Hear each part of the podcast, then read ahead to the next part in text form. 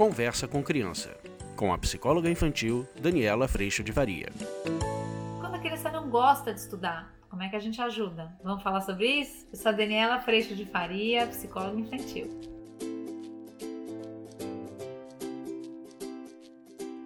Hoje eu vou responder a pergunta, mas foi a pergunta de muitos pais, que é muito semelhante. Olha, tem o maior problema aqui em casa. Meu filho tem 10 anos, está na quinta série e me diz que não gosta de estudar. E sim, fechei todos os requisitos da sua enquete, a enquete de ser garantidora. Garantidora que ele estude, garantidora que ele vá bem, garantidora que ele vai fazer o que tem que ser feito, etc. Sou facilitadora. Adorei este nome, mas acho que facilitadora a gente facilita, mas quem faz é o outro, né? Vamos ver. Mas te acompanho nas redes sociais, vamos tentar este modo. Que ótimo, vamos tentar esse modo, mas vamos falar sobre esse tema. A Cristiane também colocou assim: Nossa, falou de mim, mas e quando a criança não tem interesse? O Márcio Henrique, ele coloca assim: Eu falei pro meu filho estudar e ele falou que não. O que que eu faço? Eu dou castigo? Adoro. e a Regiane Medeiros, ela falou para mim o seguinte aqui, gente. Olha só, Dani, obrigada por esse vídeo tão animado. Eu ando tão animada, né, gente? Vocês nem imaginam. Deus abençoe você sempre. Amém. Que Deus nos abençoe sempre sua profissão e sua família. Deus te ouça. Muito obrigada. Meu filho Samuel tem 8 anos e está no terceiro ano. Só faz lição se eu estiver do lado. Às vezes eu explico e vou fazer alguma coisa, quando volto está parado no mesmo lugar. Já imagino você chegando lá e está parado no mesmo lugar. Ai, que nervoso. Ele se distrai facilmente e com tudo. Peguei muito no pé por causa da pintura e da letrinha e já melhorou. Não sabia como fazer isso, mas apagava e fazia escrever de novo, com a letra melhor ou refazer a lição da escola pintando melhor os desenhos. Mas eu queria de fato que ele, que ele tivesse interesse. Ele odeia matemática porque não entende, já tentei explicar e ele não consegue gostar. Eu e meu esposo amamos matemática, mas não consigo uma linguagem que faça entrar na cabecinha dele. Help! Adorei!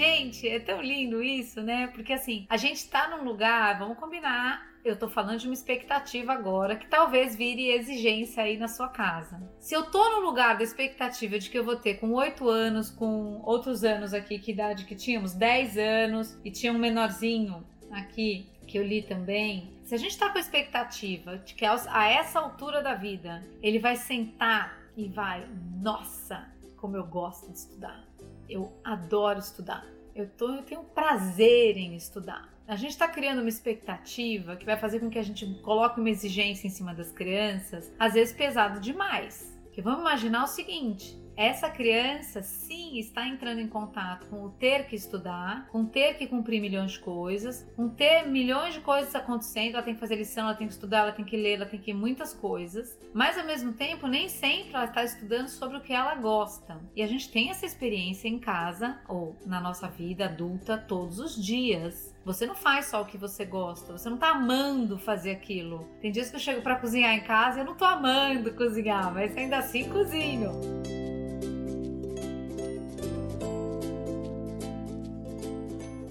Quando a gente traz a história do melhor possível, que eu venho repetindo nesses últimos vídeos sobre o estudo, a gente vai trazendo para a criança não mais a expectativa e a exigência de que ela tivesse interesse, de que ela quisesse estudar, mas o ponto é, a gente vai dando a notícia que é ruim mesmo. Eu também sinto isso, tem coisas que eu também não quero fazer, mas ainda assim eu tenho que fazer. Agora, você pode fazer o seu melhor possível e ter a satisfação de, mesmo sendo algo que você não gosta tanto, você ter um baita de um resultado legal com o teu investimento. Ou você pode, sim, não fazer o seu melhor possível, ir se desanimando cada vez mais e ir dizendo que isso acontece ou porque você não sabe, ou porque você não gosta, ou porque você não tem interesse. Percebam que assim, exigir que haja interesse para que haja estudo é a gente juntar duas coisas numa necessidade de maturidade que nem sempre é possível.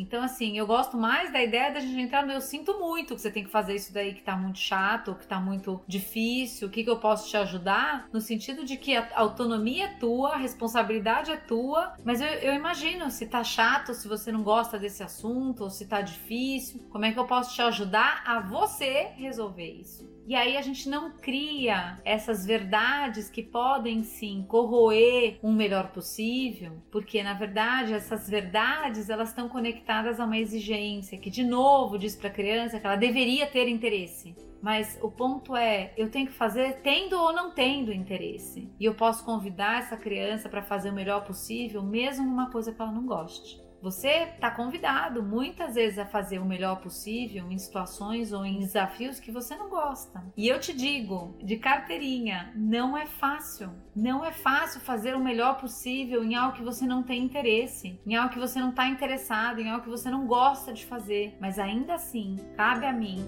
fazer o meu melhor possível.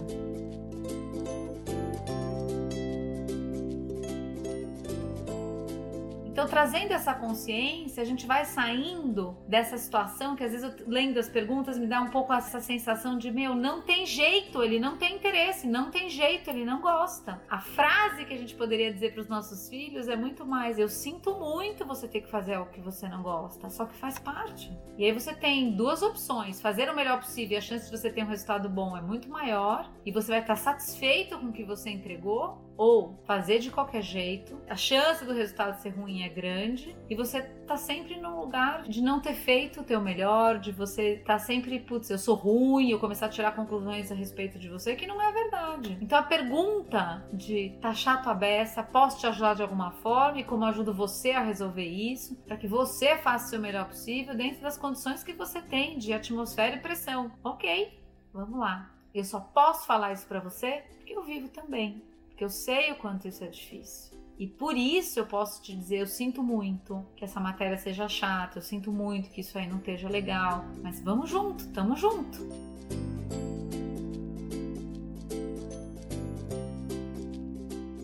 Tamo junto porque eu vou sentar e fazer lição com ele? Não. Tamo junto porque eu também vivo o que você tá vivendo aí. E eu sei nessa experiência todos os sentimentos que aparecem. Raiva aparece, preguiça aparece, vontade de chutar tudo aparece. Só que o ponto é que todas essas ações têm consequência. A consequência é eu pegar a recuperação, a consequência é eu repetir de ano, a consequência é eu ter que fazer aula particular, a consequência é eu ter que estudar mais depois. Então tem uma decisão para ser tomada. Eu vou fazer o meu melhor mesmo e vou em frente, ou eu vou fazer de qualquer jeito e ter que ir cuidando de uma bola de neve que cresce cada vez mais a cada descuido consciente que eu tenho de um assunto que me cabe. Quando a gente vai perguntando isso para as crianças, elas vão falando: não, tá, então vamos fazer o seguinte, vou dar uma descansada e depois eu vou fazer a lição. Aí você vai falar pra mim, Dani, mas ele descansa o dia inteiro e não faz a lição. Pois é. Aí você fala pra ele: essa forma que você criou aí de dar uma descansada e fazer a lição tá funcionando? Você tá fazendo o seu melhor possível? Questiona de novo. Ele vai falar: não, não tô. Então, então eu tô achando que é melhor você chegar a fazer sua lição sem se livrar, fazendo o seu melhor, e depois você vai ter tempo livre, vão experimentar desse jeito. E aí a gente vai construindo essa possibilidade.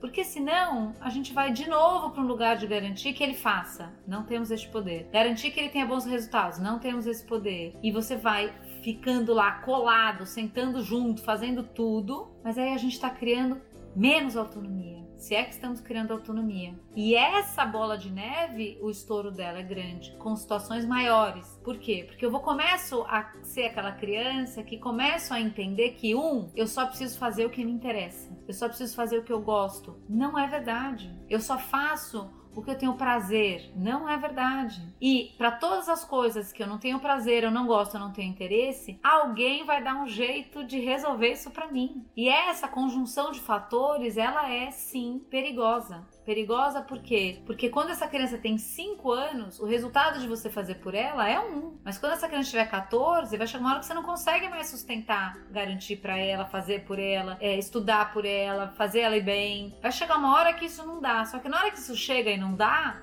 você não sustenta mais fazer isso, você não aguenta mais fazer isso, o que acontece? Essa criança ela não desenvolveu na experiência que ela tinha para viver autonomia para esse momento. Aí os momentos já estão grandes demais. É quando a criança está para repetir de ano, é quando a criança então assim aqui, quando as crianças estão pequenas e que a princípio parece que não há interesse, é quando ela está aprendendo a fazer coisas desinteressantes, mas que ainda assim precisam ser feitas.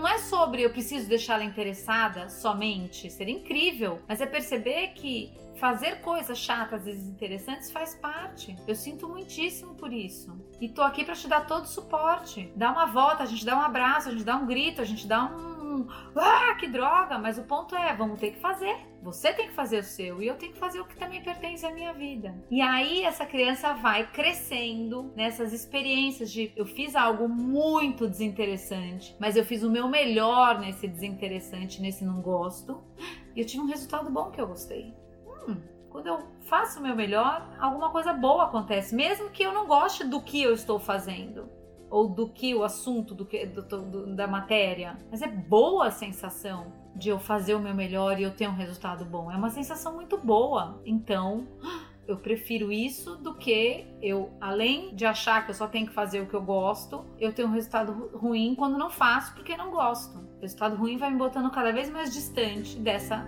autonomia.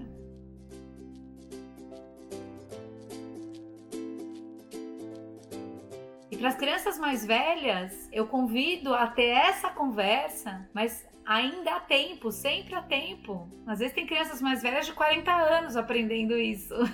A gente está aprendendo que esta parte chata da vida, desinteressante, mas que precisa ser cuidada, existe. E quando a gente começa a cuidar disso tudo, eu vou dizer para vocês que assim, existe uma satisfação muito grande de perceber algo muito real, mas muito maravilhoso, de que você é capaz de fazer coisas que você nem imagina. Você é capaz de vencer desafios que você nem imagina. Mas principalmente por quê? Porque o meu resultado não diz quem eu sou, e sim o que eu tô entregando diz quem eu sou. E porque nesse sentido, eu posso cuidar de que sementes eu planto. E a hora que eu cuido dessas sementes, normalmente a gente vai ver flor nascendo.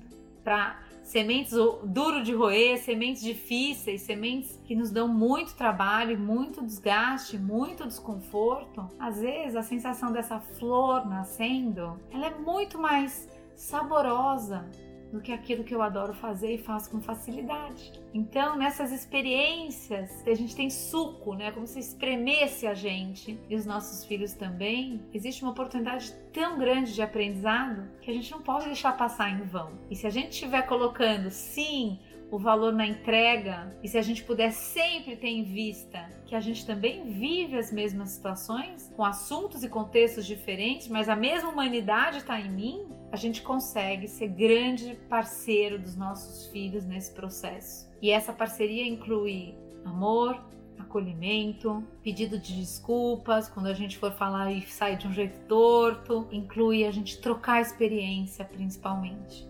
Porque a gente aprende em contexto diferente, mas a gente muitas vezes aprende as mesmas coisas.